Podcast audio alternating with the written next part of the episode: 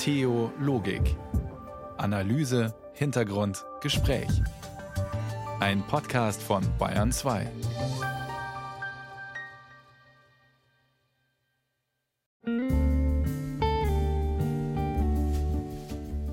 Ich weiß noch, dass damals eine sehr aufgeregte Mutter mich angerufen hat und gesagt hat, meiner Tochter geht es nicht gut, wir entfremden uns total und ich habe den Eindruck, die ist in irgendeiner Gruppierung.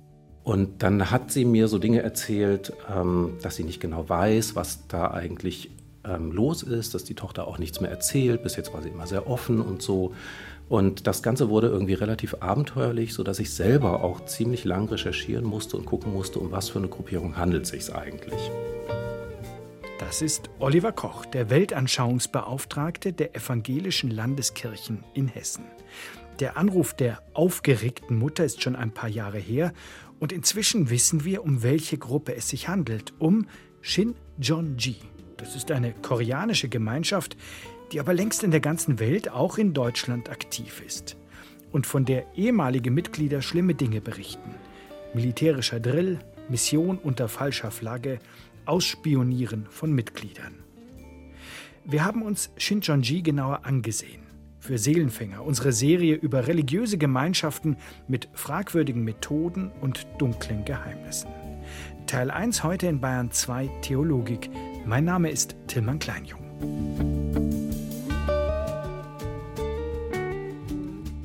Papst Franziskus ist gerade vom Weltjugendtag in Lissabon zurück. Für uns Anlass zu fragen, was will dieser Papst, der vor zehn Jahren Hoffnungen auf eine umfassende Reform geweckt hat. Heute wird er von zwei Seiten kritisiert. Von Vertretern der alten Schule, die sich nicht scheuen, den Papst einen Heretiker zu nennen, und von solchen, denen die Reformen nicht weit und schnell genug gehen, auch in Deutschland. Er sieht natürlich die deutsche Kirche durchorganisiert, auf Begriffe aus, viel Geld und daneben natürlich auch über 500.000 Austritte im Jahr 2022. Das ist die Größe von Nürnberg oder Dresden. Das sieht er auch und sein Fokus ist ja immer Evangelisierung. Und da warnt er, ähnlich wie Benedikt in gewisser Weise, vor der überbürokratisierten Kirche und sagt, was ist mit Zeugnis, was ist mit Evangelisierung. Und da scheint er sich aber aus meiner Sicht in einem Narrativ festgebissen zu haben. Wir haben mit dem Jesuitenpater und Papstexperten Andreas Badlock gesprochen. Das ganze Interview hören Sie so gegen 20 vor 10 hier in Bayern 2.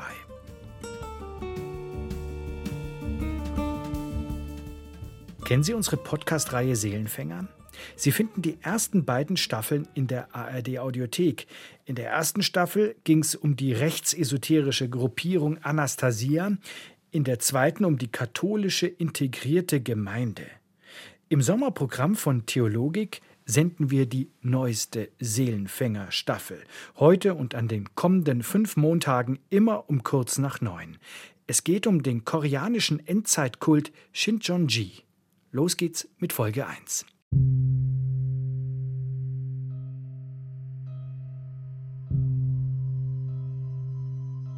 Ich habe von Anfang an immer wieder Red Flags gesehen und da gemerkt, boah, mein moralischer Kompass sagt mir, das geht gar nicht, das geht gar nicht. Das ist Sophie. Sie spricht über ihre Glaubensgemeinschaft. Sie hat ziemlich heftige Zweifel. Nur in dieser Gemeinschaft, da weiß niemand von ihren Zweifeln. Weil ich einfach so aberzogen bekommen habe, meine kritischen Fragen zu stellen. Schon eine ganze Weile schwirren diese Fragen in ihrem Kopf rum. Fragen darüber, ob es okay ist, was die so machen. Ist das nicht manipulativ? Ist das nicht undurchlässig? Ist das hier nicht aus den und den Gründen problematisch? Bisher hat Sophie es immer geschafft, ihre Zweifel schnell wieder beiseite zu schieben, sich gegen ihren moralischen Kompass zu entscheiden. Denn ihr wurde beigebracht, wenn du Fragen stellst, dann hat das Konsequenzen. Wenn du zu viel deinen eigenen Gedanken glaubst und denen nachgehst, dass das einfach so ein direkter Pfad in die Hölle ist. Sophie will nicht in die Hölle. Sie hat richtig Panik davor. Aber irgendwann schafft sie es einfach nicht mehr, ihre Zweifel zu ignorieren. Sie werden lauter. Und das macht ihr Angst. Dass ich nachts nicht mehr schlafen konnte, dass ich aufgewacht bin, dass ich morgens so schweißgebadet und zitternd aufgewacht bin und dass ich auch manchmal einfach so wirklich fertig war. Sophies Gemeinde heißt Shin Shon-ji. Diese Gemeinde ist lange sowas wie ihr Zuhause. Dort hat sie Freundinnen, dort fühlt sie sich geborgen. Im Bibelkurs von Shinchonji hat sie zum ersten Mal das Gefühl, dass sie die Bibel so richtig versteht. Bei Shinchonji gibt es einen Anführer, der heißt Lee Man-hee. Der ist über 90 und verspricht seinen AnhängerInnen nicht weniger als eine neue Welt. In Einheit mit Gott. Denn Shinchonji, das bedeutet auf Koreanisch neuer Himmel, neue Erde. Viele sagen, Shinchonji, das ist eine Sekte. Eine neue Welt gibt es bei Shinchonji nicht umsonst. Die Mitglieder müssen dafür arbeiten. Sehr viel arbeiten. Oberstes Ziel, so viele neue Mitglieder wie möglich gewinnen. Denn nur wer an das Wort Liman Hies glaubt, dessen Seele kann gerettet werden. Um nicht in die Hölle zu kommen, gehen manche Mitglieder über körperliche und moralische Grenzen. Sie lügen, überwachen andere und schauen weg, wenn mutmaßlicher Missbrauch passiert. Und Sophie, die ist mittendrin. Sie gibt der Gemeinde alles, was sie hat. Zu dem Zeitpunkt war ja eigentlich so der Glauben das Wichtigste in meinem Leben. Die harte Arbeit bei Shinchonji laugt sie aus. Irgendwann geht's ihr richtig mies. Und dadurch verliert sie nach und nach ihren Glauben. Und dass ich das, das sozusagen verliere, das war ganz schlimm für mich. Irgendwas beginnt sich in ihr zu verändern. Das spürt sie. Ich habe davor ja richtig gern Bibel gelesen und das Gebet war was, was für mich richtig schön war, aber ich, ich konnte das einfach nicht mehr. Ich habe so Angstzustände bekommen, wenn ich die Bibel aufgeschlagen habe. Und Sophie beschließt, so kann sie nicht weitermachen. Ich bin Emily Glaser. Und ich bin Dennis Müller. Das ist Seelenfänger. Das System Shinchonji.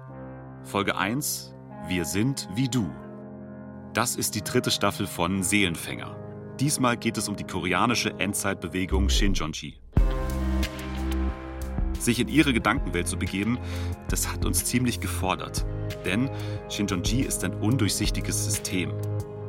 Die Gemeinschaft benutzt falsche Namen und Tarnorganisationen, um die Menschen zu täuschen. Die Mitglieder sprechen in Metaphern und in Rätseln. Um Shinchonji oder kurz SCJ besser zu verstehen, sprechen wir mit AussteigerInnen. The first day of that education, I realized, ah, SCJ is a religious fraud. Wir treffen Menschen, die alles versuchen, um Leute aus Shinchonji rauszuholen. Ich sehe da ganz viele liebe Leute, die da rein manipuliert worden sind und Dinge da aus ähm, tiefster Überzeugung machen. Wir reden mit Gemeindemitgliedern, die auf den neuen Himmel und die neue Erde warten, die ihr Anführer Liman Hee verspricht. So stellen wir uns das vor, dass es ein Einswerden mit Gott sein wird. Und wir gehen an den Ort, an dem alles begonnen hat. Südkorea. Dort ist Shinjonji berühmt und gefürchtet. Da hängt ein rotes Schild mit koreanischen Schriftzeichen und sie sagen, ja, da steht drauf, Eintritt verboten. Für Shincheonji. Das ist ja genau das, was wir. Absolut verboten. In diesem Podcast erzählen wir euch von einer Gruppe, die in Südkorea klein angefangen hat. Heute ist sie auf der ganzen Welt mit Hunderttausenden Mitgliedern. Und wir erzählen euch Sophies Geschichte. Es ist die Geschichte einer Frau, die ihren Glauben verliert. Und was sie damals noch nicht weiß, dieser Verlust, der wird sie retten.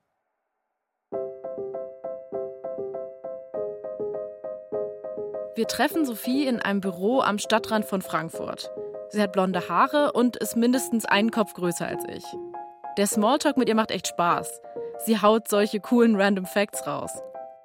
Wusstet ihr, dass der Mount Everest gar nicht der höchste Berg vom Erdmittelpunkt aus gesehen ist? Ja, der K2. Ich habe das mal gegoogelt. Ich weiß nicht, wie der heißt. Es ist der Chimborazo in Ecuador. Aber weiter im Text. Sophie erzählt uns von ihrem Sommer im Jahr 2017. Damals ist sie gerade 18 und mit dem Abi fertig. Sie wohnt bei ihren Eltern, etwa eine Stunde von Frankfurt entfernt. In ein paar Wochen fängt ihr FSJ an, in einer Einrichtung für Kinder mit körperlicher und geistiger Behinderung. An einem Tag im Sommer ist sie mit ihren Brüdern auf der Zeil unterwegs. Das ist die Shoppingmeile in Frankfurt. Wie man sich halt die freie Zeit nach dem Abi vertreibt. Und dann wollten die wieder nach Hause gehen. Ich dachte mir so, boah, ich will aber auch noch irgendwas finden. Irgendwas zum Anziehen will ich schon noch finden. Also geht sie alleine weiter. Vorbei an den großen Klamottenläden in eine kleine Seitenstraße. Sie läuft da so lang und auf einmal spricht sie jemand an. Der Mann stellt sich vor und er sagt, er sei Theologiestudent. Er erzählt Sophie, dass er eine Präsentation in der Uni halten muss. Und dafür suche er Leute, die sich seinen Vortrag anhören und Feedback geben. Ja, ich ähm, habe halt gedacht, ich bin mal nett. Und ich war ja eh sehr gläubig zu dem Zeitpunkt. Da habe ich gedacht, gut, mache ich mal mit. Sophie sagt zu. Die beiden verabreden sich am selben Ort, bei einem Bäcker. Und ein paar Tage später treffen sie sich dort, beim Bäcker. Und irgendwie ist es ein bisschen seltsam. Sie sitzen an einem Tisch, aber bestellen nichts. Stattdessen klappt der Typ sofort die Bibel auf und erzählt ihr was von Gott. Und am Ende der Tenor war halt einfach so, ja, Gott ist gut und der Teufel ist schlecht. Gott und die Bibel sind Wahrheit und der Teufel erzählt Lügen. Und Sophie, naja, die findet das Referat nicht gerade sensationell. Drei Minus höchstens. Sie versucht ihre Kritik so nett wie möglich zu verpacken. Seine Bitte war ja, konstruktives Feedback zu geben. Sie sagt dann, dass er gut vorbereitet war und dass er einen roten Faden beim Erzählen hatte. Sie sagt ihm aber auch, dass sie die Sache mit Gott und dem Teufel nicht gerade überrascht hat.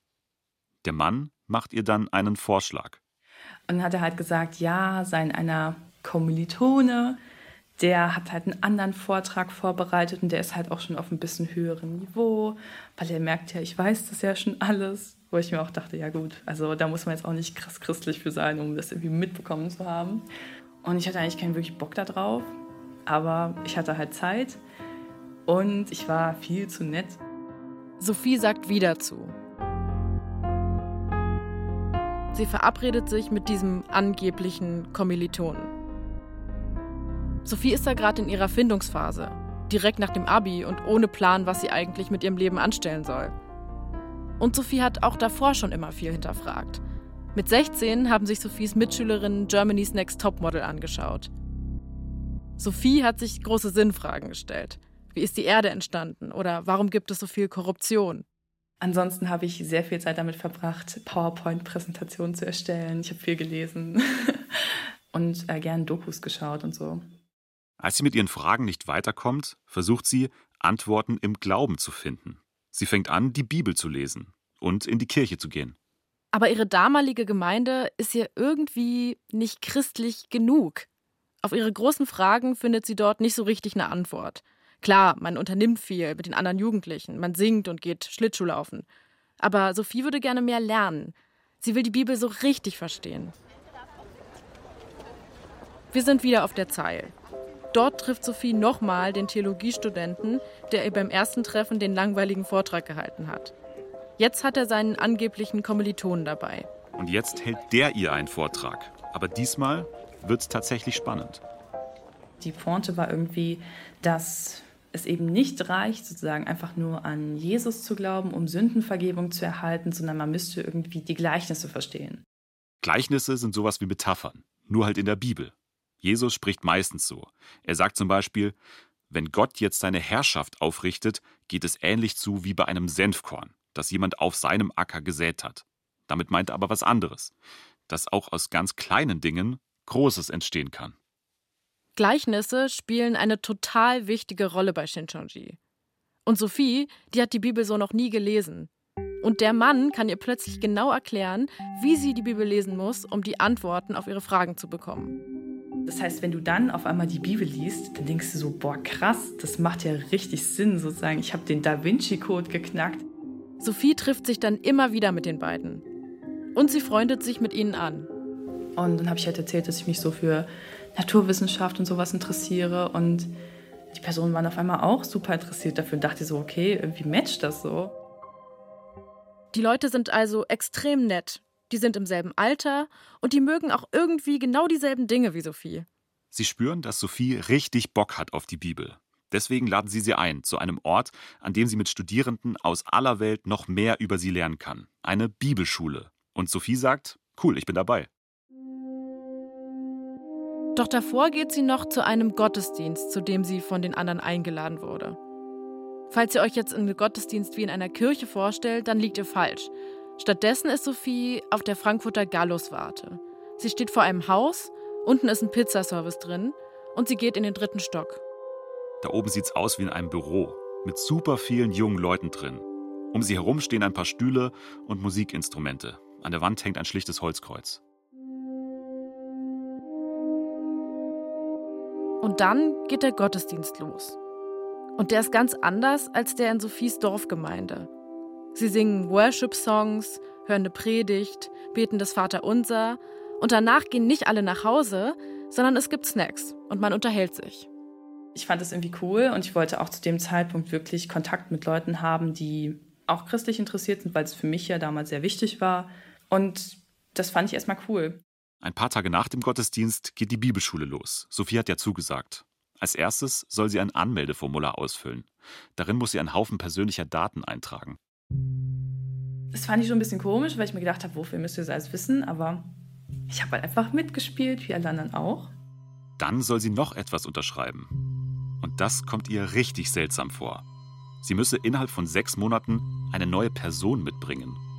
Woher soll ich jetzt wissen, bevor ich überhaupt angefangen habe, mir das anzuhören, ob das was ist, was ich Leuten empfehlen würde? Aber sie unterschreibt trotzdem. Und dann kam die natürlich auch so mit Versen so nach dem Motto so, ja, wer nicht für mich ist, der ist gegen mich und man soll Jesus an erste Stelle setzen und so. Und das hat halt bei mir damals gezogen, weil das halt wirklich so das Schema war, in dem ich halt gedacht habe. Die Begründung, die leuchtet ihr damals ein. Und sie findet die Leute im Bibelkurs alle super nett.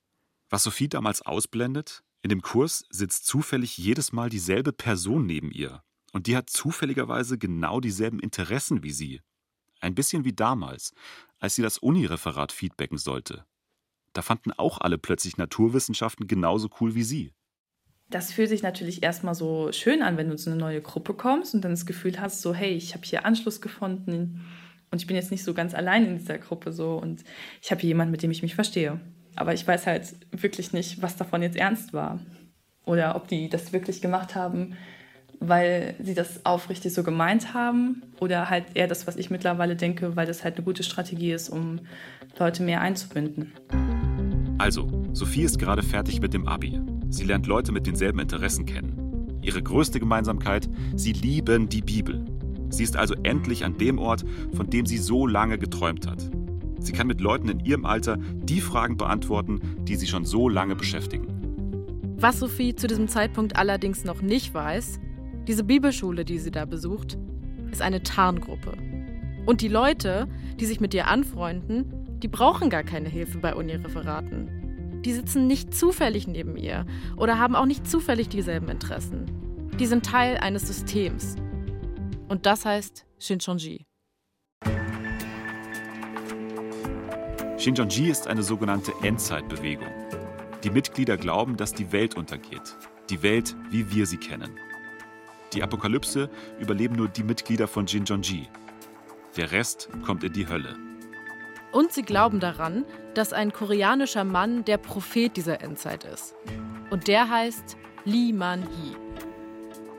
Lee Man-hee, der Chef von Shinjonji.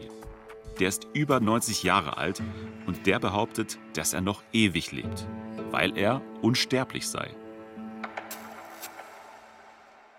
Ein paar Jahre zuvor kriegt ein Mann in Frankfurt einen Anruf. Es ist 2014 und eine Frau ist am Telefon. Ich weiß noch, dass damals eine sehr aufgeregte Mutter mich angerufen hat und gesagt hat, meiner Tochter geht's nicht gut, wir entfremden uns total und ich habe den Eindruck, die ist in irgendeiner Gruppierung eine Gruppierung. Er fragt sich, welche das sein soll. Eigentlich kennt er sich ganz gut aus in dem Bereich. Und dann hat sie mir so Dinge erzählt, dass sie nicht genau weiß, was da eigentlich los ist, dass die Tochter auch nichts mehr erzählt. Bis jetzt war sie immer sehr offen und so. Und das Ganze wurde irgendwie relativ abenteuerlich, sodass ich selber auch ziemlich lang recherchieren musste und gucken musste, um was für eine Gruppierung handelt es sich eigentlich. Der Mann, der da spricht, ist Oliver Koch.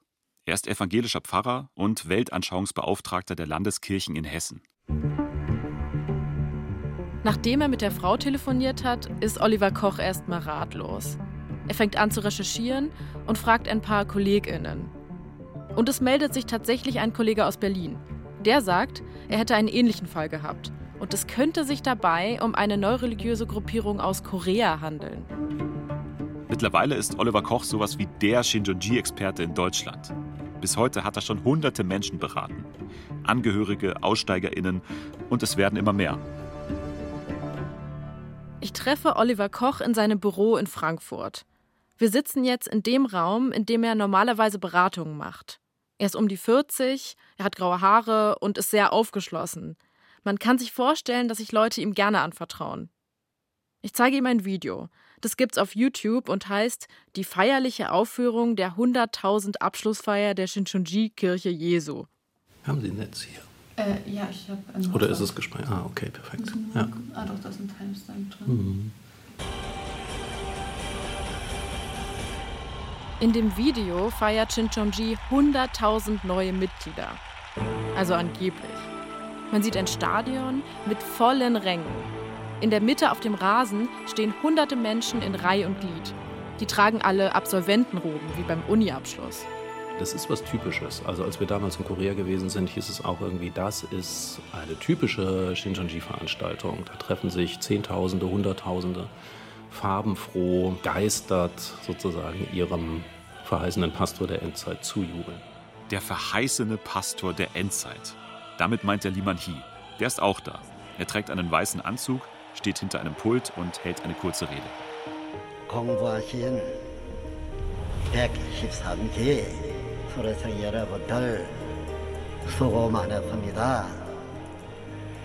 Und dann wird es richtig crazy. Plötzlich fangen die Leute auf dem Rasen an, so eine krasse Choreo aufzuführen.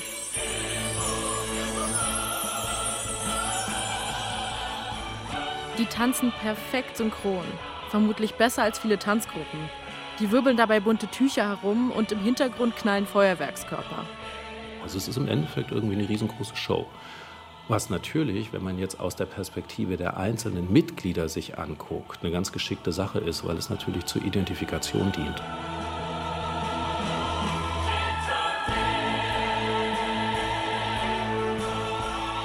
Deutschland füllt Shincheonji keine Stadien, dafür aber immer wieder größere Gemeindesäle. Und diese Gemeinden sind in Essen, Berlin und die größte in Frankfurt. Aber nicht nur dort gibt es Shincheonji. Mitglieder gibt es in ganz Deutschland. Die treffen sich in sogenannten Hauskreisen. Das sind so kleine Bibelgruppen, die den großen Gemeinden zugeordnet sind. Und überall versuchen sie vor allem junge Leute anzuwerben, so wie Sophie. Und genau da liegt das Problem, sagt Oliver Koch. Die meisten Leute werden angesprochen, ohne zu wissen, dass es um Shincheonji geht. Das passiert auf der Straße, vor der Uni oder auch im Internet. Man soll sich ganz unverbindlich einen Vortrag anhören oder einen Bibelkurs machen. Random Fact: Ich habe auch auf einer christlichen Dating-Plattform recherchiert. Himmlisch Plaudern heißt die. Und dort auf der Homepage gibt es sogar ein Banner, das vor Shincheonji und seinen Anwerbetaktiken warnt. Wenn man dann hineingeraten ist und das weiß, dann berichten Aussteigerinnen und Aussteiger und Angehörige immer von Manipulationstaktiken. Sie berichten davon, dass sie einem großen Druck ausgesetzt sind innerhalb dieses Kurses. Sie berichten davon, dass ihnen nahegelegt wurde, mit Kritikerinnen und Kritikern nicht zu sprechen, also sich nicht kritisch zu informieren, oftmals den Angehörigen und dem sozialen Umfeld, Freunden, Familien und so weiter gar nicht zu sagen, wo man eigentlich ist, weil man da nur Kritik erntet. Sophie sitzt ein paar Tage nach dem Gottesdienst im Bibelkurs.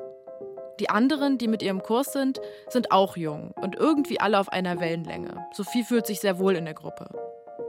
Doch irgendwann erfährt sie, dass manche Leute den Kurs gar nicht zum ersten Mal machen. Es hat sich so ab einer gewissen Zeit, glaube ich, in der Grundstufe so abgezeichnet, dass einige von diesen Leuten so gesagt haben, so, oh, ich habe diesen Kurs schon mal gemacht aber ich fand das so interessant, dass ich das nochmal genauer lernen wollte. Aber da habe ich mir jetzt auch nicht so viel, ehrlich gesagt, bei gedacht. Was ihr zu diesem Zeitpunkt noch nicht klar ist, die Leute machen den Kurs nicht nochmal, weil sie ihn beim ersten Mal so wahnsinnig interessant fanden. Sie sind Teil des Systems. Sie sitzen da aus einem Grund. Zu dem kommen wir gleich. In der Bibelschule findet Sophie die Antworten, die sie immer gesucht hat. Und sie lernt, die Bibel wirklich zu verstehen. Das Belohnende an diesen Gleichnissen ist aber halt eben, dass zum Beispiel diese Geschichte von Adam und Eva, die, wenn man sie halt eben wortwörtlich liest, nicht so viel Sinn macht für einen aufgeklärten Menschen. Auch ganz viele andere Sachen in der Bibel nicht so viel Sinn machen. Für Shinchonji ist praktisch alles ein Gleichnis. Nichts ist wortwörtlich zu verstehen. Zum Beispiel die Geschichte vom Sündenfall. Ihr wisst schon, Adam und Eva und der verbotene Apfel. Die Kosten vom Baum der Erkenntnis. Für Shinchonji ist dieser Baum aber kein Baum, sondern ein Mensch. Ein Mensch, der mal gelogen hat und mal nicht. Und das, was der Mensch gesagt hat, das sollte Adam nicht annehmen. Jetzt also wieder die Frucht. Der Apfel war also kein Apfel, sondern die falsche Lehre. Klingt logisch, oder? Geht so. Naja, die musst du jedenfalls auswendig lernen, damit du die Lehre von Liman Hee auch wirklich verstehst. Oder eher die Bibel nach Shinchonji. Das ist sehr cool, weil man erstmal das Gefühl hat, oder ich hatte erstmal das Gefühl, boah, ich muss überhaupt nicht mein Wissen über Wissenschaft und Evolution und so komplett über Bord werfen. Und das ist einfach nicht nur so komisches Zeug, was da steht, sondern es macht eigentlich wirklich Sinn. Die Leute in ihrem Bibelkurs finden das auch alle super logisch. Und irgendwie wissen die auch sehr viel. Wobei, ich habe schon bei manchen Sachen mal Fragen gestellt, weil ich das nicht so ganz logisch fand. Und da wurde mir immer gesagt, ja, das kommt noch später, das wird dir später noch erklärt oder ich komme dann noch mal mit der Antwort auf dich zurück. Manchmal bleibt Sophie hartnäckig und stellt ihre Fragen nach dem Kurs an den Lehrer. Und die Frau, die in jeder Bibelstunde neben ihr sitzt, bleibt dann auch jedes Mal länger. Und die wirkt dabei ziemlich genervt. Ich habe gesagt, geh einfach vor. Also, du musst ja nicht mit mir zusammengehen. Ich habe das ja nicht verstanden so. Also du musst ja nicht hier bleiben. Ist alles gut, wenn du was zu tun hast. Aber die Frau geht nicht. Sie wartet auf Sophie und begleitet sie noch bis zur Bahn. Und fragt sie, ob irgendwas unklar war, ob sie sich wohlfühlt, als wäre sie ihre beste Freundin. Erst viel später versteht Sophie, ihre neue Freundin war auf sie angesetzt. Das war nicht nur bei ihr so, sondern alle Neuen im Kurs wurden ohne ihr Wissen von einem Shinchonji-Mitglied betreut und überwacht. Die Leute, die auf die Neulinge angesetzt sind, nennt Shinchonji Blätter. Und die Anfänger nennen sie Früchte. Jedes Blatt kümmert sich um eine Frucht und versucht, Infos über sie zu bekommen. Blätter, Früchte, die Bezeichnungen kommen natürlich wieder aus der Bibel. Sophie macht zu dem Zeitpunkt die FSJ. Sie arbeitet 40 Stunden in der Woche in einer Einrichtung für Kinder mit Behinderung.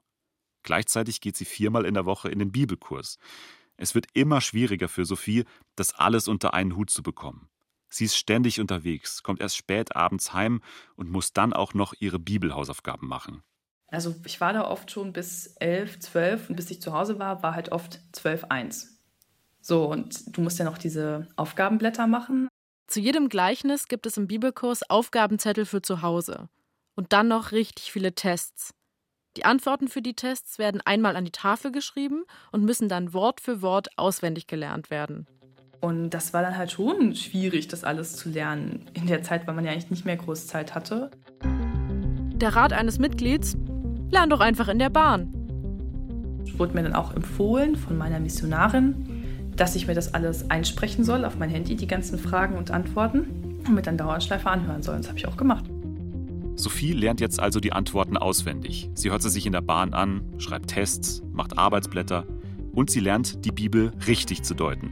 Also nach deren Verständnis richtig zu deuten. Sie lernt dabei auch eine Sache, die sie irgendwie nicht loslässt. Nämlich, dass nur diejenigen errettet werden, die die Lehre auch wirklich verstehen. Und Sophie denkt, das können ja gar nicht alle Menschen, also die Lehre intellektuell begreifen. Sie denkt dabei an die Kinder mit Behinderung, die sie bei ihrem FSJ betreut. Haben die dann keine Chance auf den Himmel? Also ich habe halt auch relativ schnell dazu Fragen gestellt und gefragt, ja, wie können die denn davon lernen oder wie sollen, also ich habe ja gesagt, ja, Jesus wollte doch eigentlich alle Leute erreichen. Warum wird uns dann gesagt, es wird ja einem auch dann relativ schnell gesagt, dass man auch selbst missionieren soll. Warum sollen wir dann nur irgendwie Studenten nehmen und Leute, ihr sagt ja, man sollen gut lernen können, aber es ist nicht total unfair. Die Zweifel begräbt sie erstmal wieder. Und ein paar Wochen später steht Sophie auf der Zeil. Wie damals der Typ mit dem Unireferat. Aber jetzt will sie mit anderen über die Bibel sprechen. Wir haben gehört, dass Shinjonji auch auf Social Media Mitglieder rekrutiert. Also gucken wir uns um. Neben den eigenen Kanälen von Jinonji stoßen wir auf einen Account, der wirklich überall aktiv ist. Bei YouTube, Instagram, TikTok. Das Apologetik-Projekt. Da finden wir Beiträge über mutmaßliche AussteigerInnen und jede Menge Infos über Shinjonji. Dahinter steckt ein Typ namens Simon Garecht. Ich bin eigentlich nur ein ganz normaler Typ von nebenan. Also deswegen finde ich das halt manchmal so aberwitzig, dass ich jetzt in den Augen von so einer Gruppe so einer der gefährlichsten Menschen Deutschlands bin. Sein Instagram-Kanal teilt Dokumente und Berichte. Laut Simon offizielles Material von Shinchonji. Auf YouTube ist er auch ziemlich aktiv und streamt lange Diskussionen und neue Erkenntnisse über Shinchonji. Und zwar sehr detailliert. Hier ist Simon, euer Investigativreporter. Ich stehe hier vor dem ehemaligen Gebäude von Shinchonji. Simon Garecht ist 29 und Pastor bei einer Freikirche in Stuttgart. Er ist sowas wie der Erzfeind von Shinchonji. Wir wollen wissen, wo er seine Informationen her hat und warum er von Shinchonji so besessen zu sein scheint. Also schreiben wir ihm eine Direct Message und vereinbaren ein Treffen. Wir schicken unsere Kollegin Tiana Soric bei ihm vorbei, in einer Altbauwohnung in Stuttgarter Bestlage. Ein stylischer Typ macht die Tür auf. Braune Haare, Bart, Jeans und T-Shirt. Ich weiß gar nicht mehr, wann genau wir verabredet sind. 9.30 Uhr. Okay. Sie gehen rein. Und er bringt Kaffee. Und er serviert ihn in einer ganz besonderen Tasse. Da ist nämlich ein Bild drauf. Eins von Lee Man-hee, also vom Chef von Shinjonji. Über dem Bild steht eine Schrift im Stil von diesen Schaftassen, die ihr vielleicht noch von früher kennt. Da steht: Außer mir sind alle doof. Und daneben Gott doof und Bibellesen doof.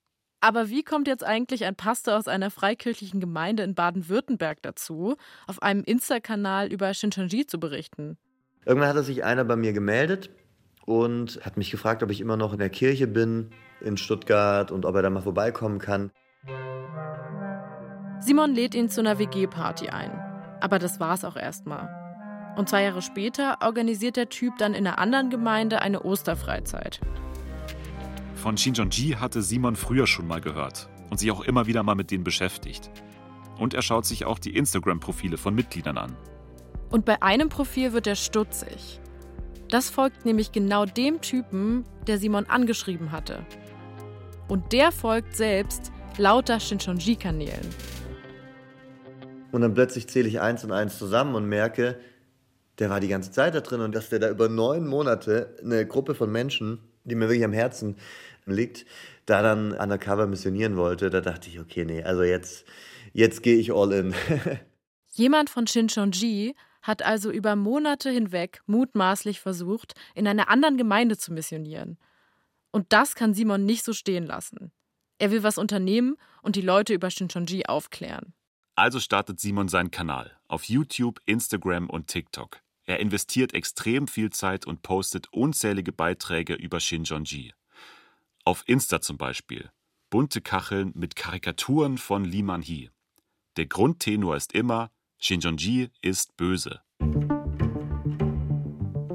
Aber ist Simon wirklich der Gute? Auch da sollte man vorsichtig sein. Über Shinchonji berichtet er teilweise unsachlich und dann sind da auch noch andere Dinge. Seine Ansichten scheinen teilweise sehr extrem zu sein. Auf seinem Instagram-Kanal finden wir zum Beispiel ein Meme gegen die Geschlechtsangleichung von Transkindern und Jugendlichen. In einem Post steht, der Islam ist nicht mit einer pluralistischen Gesellschaft vereinbar. Und das alles erklärt er mit Standpunkten einer christlich-fundamentalistischen Weltsicht. Während unserer Recherche bekommen wir einen Ordner zugespielt, voll mit Videos von der Shinjonji-Gemeinde in Frankfurt. Das hier zum Beispiel. Dann lasst uns als Himmelsherr den Shinchonji-Siegesausruf ausrufen. Lasst uns das stark machen. Amen. In dem Video steht ein Mann an einem Pult. Er ist so Mitte 20, Anfang 30. Er trägt ein schwarzes Sakko, weißes Hemd und eine gelbe Krawatte. Vor ihm knien etwa 80 Menschen auf Kissen, auch in Gelb alle aufgereiht hintereinander. Und nach Geschlechtern getrennt. Genau. Rechts sitzen die Frauen und links die Männer. Und ganz vorne am Pult steht eben dieser Typ. Bis er plötzlich die rechte Faust in die Luft streckt und das hier brüllt. Shinchonji, Siegesausruf, bereit! Ihr die zwei Stämme von Shinchonji, Himmelsherr! Himmelsherr! Nehmt das Himmelsschwert und siegt durch die Wahrheit! Wahrheit! Erhebt das Schwert der Wahrheit und ruft aus! aus! Die Herrlichkeit des Sieges unserem Gott! Unser Gott. Halleluja! Also ich stelle mir unter Kirche eigentlich was anderes vor. Wenn man sich die Videos auf den offiziellen Shinchonji-Kanälen bei YouTube oder Instagram anschaut, dann sieht das Ganze harmonischer aus und irgendwie nicht so nach Drill. Wir haben selbst erlebt, wie schwierig es ist, an Interna von Jinjonji heranzukommen. Aber wie kommt dann Simon zu den ganzen Infos, die er auf seinen Kanälen teilt? Weil wir einen Maulwurf bei denen drin haben. wir haben einen Undercover-Spion bei ihnen. Ein Maulwurf also. Mit dem wollen wir unbedingt sprechen. Simon gibt mir seine Handynummer. Und ich rufe an. Wir sind wie du. Das war die erste Folge unserer neuen Seelenfänger-Staffel über den koreanischen Endzeitkult Shinjonji mit Emily Glaser und Dennis Müller. Sie haben zusammen mit Sabrina Höbel, Tjana Zoric, Nico Kappel und Julius Bretzel diese Serie recherchiert und gestaltet. Ton und Technik Susi Harasim, Regie Susi Weichselbaumer. Die ganze Seelenfänger-Staffel finden Sie ab 21. September in der ARD Audiothek und überall da, wo es Podcasts gibt. Folge 2 dann nächsten Montag um 21.05 Uhr hier in Bayern 2.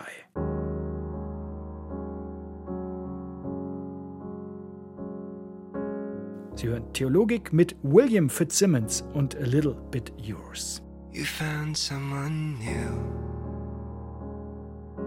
before me, and you didn't try nearly as hard.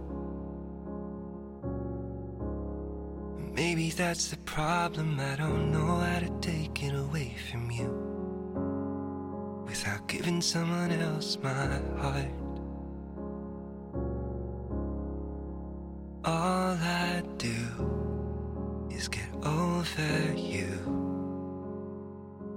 and I'm still so bad at it.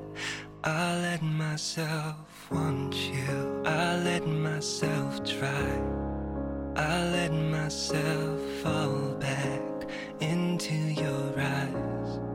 I let myself want you. I let myself hope. I let myself feel things I know that you don't. You're not mine But I'm still a little bit yours. Maybe if I'd said the right things, it never would have gone this way. But maybe that's the problem, cause I still kinda think it was up to me.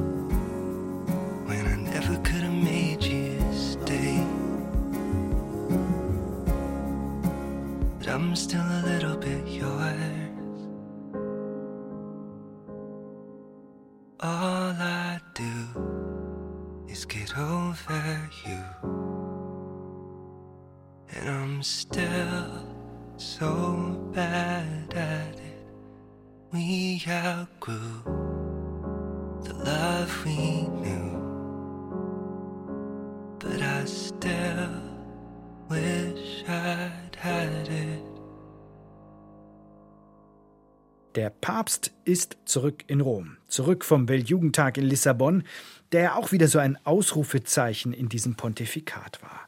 Mit Botschaften, die Katholikinnen und Katholiken je nach Perspektive als R oder Entmutigung empfinden werden. Zwar aber.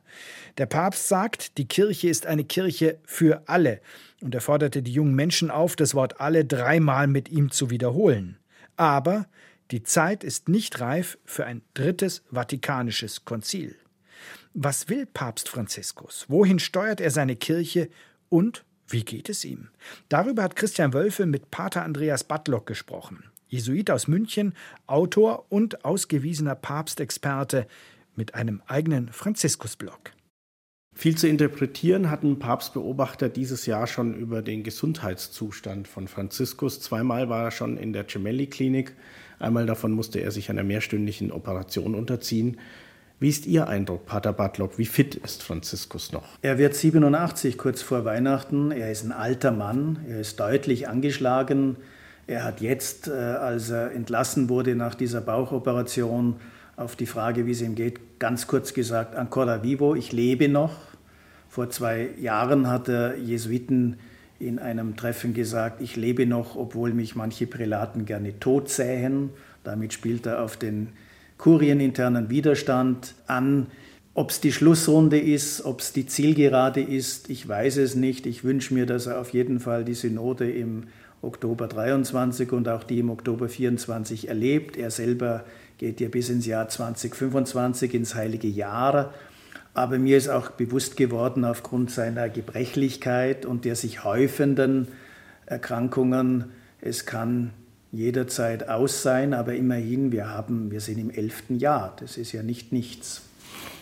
Wirklich kürzer scheint er mit diesen 87 oder bald 87 Jahren nicht zu treten. Das sieht alles nicht sehr gesund aus. Warum macht er das? Mir kommt vor, er arbeitet sich wirklich zu Tode. Wobei Reisen, Weltjugendtag in Lissabon, das ist eine Vitaminspritze für ihn gewesen.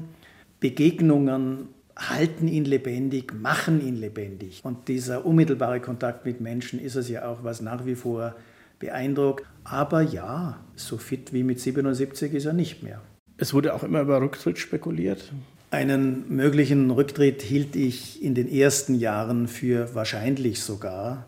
Jetzt haben wir aber ja doch zehn Jahre Erfahrung gehabt, da hat ja niemand dran gedacht, 2013 mit dieser Kohabitation in Weiß, die aus meiner Sicht weniger harmonisch verlief, als man oft behauptet hat. Aber das wurde ja auch durch die Indiskretionen des Georg Genswein, des früheren Privatsekretärs, offenkundig. Ich hätte mir vorstellen können, dass Franziskus nach drei, vier, fünf Jahren, er hat ja auch nicht mit mehr gerechnet, sagt, jetzt ist Schluss, ein Nachfolger. Jetzt hatten wir diese Erfahrung und ich denke, er macht bis zum bitteren Ende durch, außer er wird vergesslich, außer er kann nicht mehr zelebrieren, kann nicht mehr predigen. Das ist ja ein Lebenselement für ihn. Und natürlich gibt es da Vorkehrungen, denn wenn ein Papst nicht mehr sprechen kann, dann ist es einfach aus. Sie haben es schon angesprochen, das Thema Reformen. Zuletzt hieß es immer wieder, er sei mit seinen Reformen auf der Zielgeraden. Doch wo sind diese großen Reformen, auf die so viele gehofft haben? Also ich erinnere an die Kurienreform, Prädikate Evangelium. Die ist zwar verwässert und abgespeckt worden, weil es viele Rückmeldungen aus den Bischofskonferenzen gab, aber da hat er in der Kurie was verändert. Er hat auch im Universitätswesen mit einer apostolischen Konstitution was gemacht. Evangelii Gaudium, das erste apostolische Schreiben, ist ein Evangelisierungsprogramm und dann darf man auch nicht die Personalien vergessen, die äh, Ernennung von 21 neuen Kardinälen, darunter 18 jünger als 80, die also wählen dürfen. Da sind schon programmatische Dinge dabei und der neue Präfekt des Dikasteriums für die Glaubenslehre, äh, Erzbischof Fernandes, der gilt ja als einer seiner Ghostwriter. Da hat er schon sein Haus bestellt und er möchte sicherstellen, dass die Impulse, die von ihm ausgegangen sind, weitergehen. Man kann natürlich sagen, es gibt nach wie vor keine Frauenweihe, den Zölibat gibt es noch, es gibt kein Diakoninnenamt, aber er hat Räume geöffnet, das ist sein großes Verdienst aus meiner Sicht und ich denke, es hängt vom nächsten Papst ab, ob jetzt dann auch dogmatisch und kanonistisch mehr passiert, aber auch da hat er nicht so wenig gemacht, wie es nach außen hin ausschaut. Aber diese Hoffnungen, die er ja auch selber geweckt hat, also Stichwort Weltjugendtag, Rückflug aus Brasilien, wer bin ich, dass ich urteile in Bezug auf homosexuelle Menschen, dann kommen gleichzeitig wieder so Stoppschilder aus Rom wie die entsprechenden Äußerungen der Glaubenskongregation zu Segnungsfeiern für Homosexuelle. Ist es dann nur wertlos, was er sagt, oder kann er sich einfach schlichtweg nicht durchsetzen in Rom? Das weiß ich nicht genau, aber ich räume schon ein, das kann man nicht bestreiten, es gibt Widersprüchlichkeiten. Wenn zwei Männer, die sich lieben und die auch miteinander leben, wenn zwei Frauen, die sich lieben und auch miteinander leben, um einen Segen bitten, dann wissen sie ganz genau, was sie, worum sie bitten und dass das kein Sakrament ist. Da kann ich nicht nachvollziehen, warum die damalige Glaubenskongregation, es heißt ja dann immer suffisant mit Zustimmung des Papstes, sagt, das ist nicht möglich, das wäre eine Sakramentensimulation. Es werden ja auch Autos und Tiere gesegnet, früher Waffen gesegnet. Also das ist wirklich ein Widerspruch. Es gibt immer wieder positive Aussagen vom Papst, aber es geht dann nicht weiter. Meine Frage ist immer, was bekommt er davon mit? Was unterschiebt man ihm sozusagen. Das eine ist der persönliche Umgang, das andere sind dann natürlich die Maßnahmen aus der Kurie, die auf mich manchmal auch unkoordiniert wirken. In Deutschland gab es ja jetzt den synodalen Weg. Der scheint aber Franziskus einfach nur zu nerven. Stimmt dieser Eindruck? Der Papst hat jedenfalls das Narrativ aufgenommen, das sei das Projekt einer Elite und auch aus meiner Sicht ökumenisch wenig sensibel. Äh, es gibt schon eine gute protestantische Kirche. Aus meiner Sicht ist es unter dem Niveau eines Jesuiten. Er sieht natürlich die deutsche Kirche durchorganisiert, auf Begriffe aus, viel Geld und daneben natürlich auch über 500.000 Austritte im Jahr 2022. Das ist die Größe von Nürnberg oder Dresden. Das sieht er auch und sein Fokus ist ja immer Evangelisierung. Und da warnt er, ähnlich wie Benedikt in gewisser Weise, vor der überbürokratisierten Kirche und sagt, was ist mit Zeugnis, was ist mit Evangelisierung.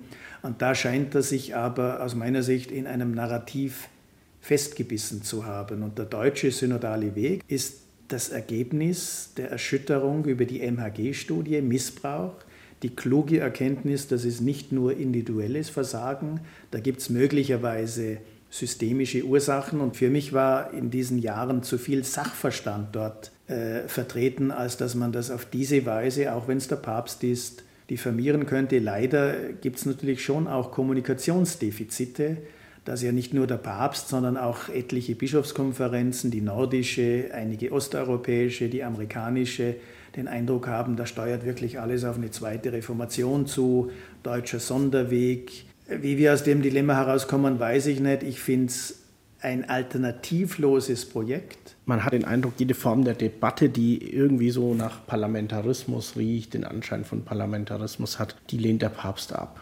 richtig. Das bringt er ja auch immer wieder, wenn er erklärt, was er unter Synodalität versteht. Kein Parlamentarismus, keine Demokratie. Auf der anderen Seite denke ich mir, dass die kommende Synode auch gut daran täte, ein gutes Bekenntnis zur Demokratie und zur demokratischen Kultur abzulegen. Und es ist ja schon interessant, das hat Prag gezeigt, die Kontinentalsynode, Vertretungen aus osteuropäischen Ländern und aus Gebieten, wo es keine Erfahrungen mit Demokratie oder Schlechte gibt, die tun sich auch mit Synodalität schwer, weil das für sie nach Demokratie riecht und dann natürlich ein sehr hierarchisch aufgebautes Bischofsamt, und da geht es um Machtteilung, Macht- und Gewaltenteilung, in Frage stellt. Aber ich glaube, daran geht kein Weg vorbei. Der Papst steckt natürlich auch in seiner Denke drin, aber ich würde ihn in dem einen Punkt verteidigen. Synodalität heißt zunächst neu und anders aufeinander hören, und zwar alle von oben nach unten, von unten nach oben. Es gibt kein Monopol. Weil ich Bischof bin, weiß ich doch ein bisschen mehr weil ich Theologieprofessorin bin, weiß ich doch ein bisschen mehr. Und da zu einem neuen Miteinander zu finden, das ist, glaube ich, seine Absicht. Viel Kritik entzündet sich auch immer am Umgang mit Menschen. Das jüngste Beispiel, Erzbischof Genswein, der quasi ohne neue Funktionen, ja, er hat es wahrscheinlich als Verbannung empfunden, nach Freiburg geschickt wurde. Ist es okay, so mit Menschen umzugehen? Die Optik ist jedenfalls keine gute. Die Ablösung vom Kardinal Müller, dass er keine zweite Amtsperiode hatte, war ja auch nicht wahnsinnig empfindsam. Genswein ist 66, der war über 20 Jahre in Rom, da darf man ja auch mal kürzer treten. Wir sehen natürlich auch nicht, was solchen Entscheidungen vorausgeht. Auch ein Papst wird gedemütigt, auch ein Papst wird hintergangen auch ein Papst wird vorgeführt. Aus meiner Sicht oder Wahrnehmung äh, ist dann Franziskus durchaus einer, dem auch der Kragen platzt und der dann natürlich die Macht, die er hat, äh, wo er sich auch eine kontrollieren lassen muss, auch eine kontrollieren lassen will, anwendet. Und das hat er jetzt in diesen beiden Fällen und auch in anderen getan. Er hat eine eigene Art der Personalführung, ja, aber die Betulichkeit die man auch kennt in diesem Amt, oder das Schönreden oder Bagatellisieren oder auf die lange Bank schieben, das kann es auch nicht sein, wobei ich bedauere, dass wir durchaus einige Bischöfe oder Kardinäle haben, wo es genau so läuft. Und das lässt sich mindestens im deutschsprachigen Raum ja auch immer schwerer vermitteln. Das ist unzweifelhaft Köln, was Sie da meinen. Der Papst hat eben gesagt, er will nicht unter Druck entscheiden über die Zukunft von Kardinal Rainer Maria Wölki. Kann man das überhaupt bei so einem wichtigen Erzbistum? Andere Beispiele, der Münchner Kardinal, der Verantwortung übernehmen wollte und zurücktreten wollte, nicht durfte, der Osnabrücker Bischof, der nach langem Zögern dann doch Verantwortung übernahm und zurücktreten durfte. Das wirkt so ein bisschen willkürlich auf einen.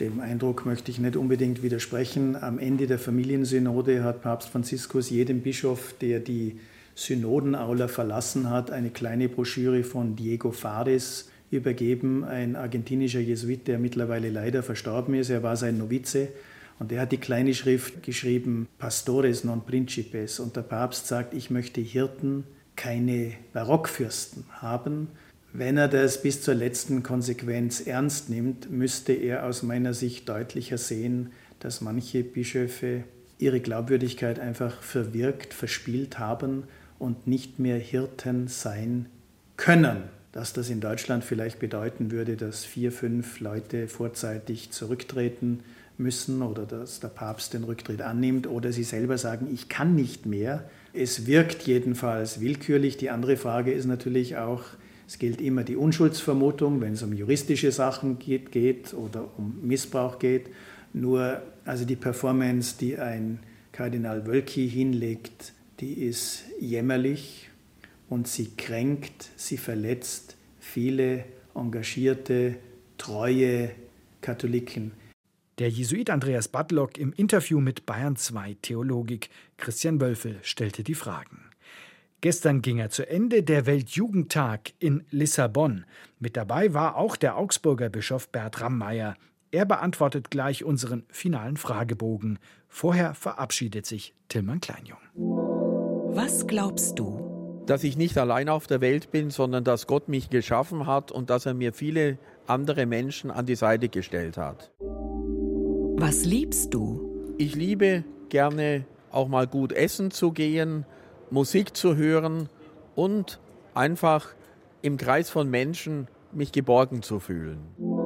Was hoffst du? Ich hoffe, dass ich meiner Berufung als Christ und als Priester ein Leben lang treu bleibe. Und der letzte Gedanke vor dem Einschlafen? Ich mache noch mal so einen Lebensfilm und schaue mir in Zeitlupe manche Szene noch mal an, allerdings nur die guten, damit ich gut schlafen kann.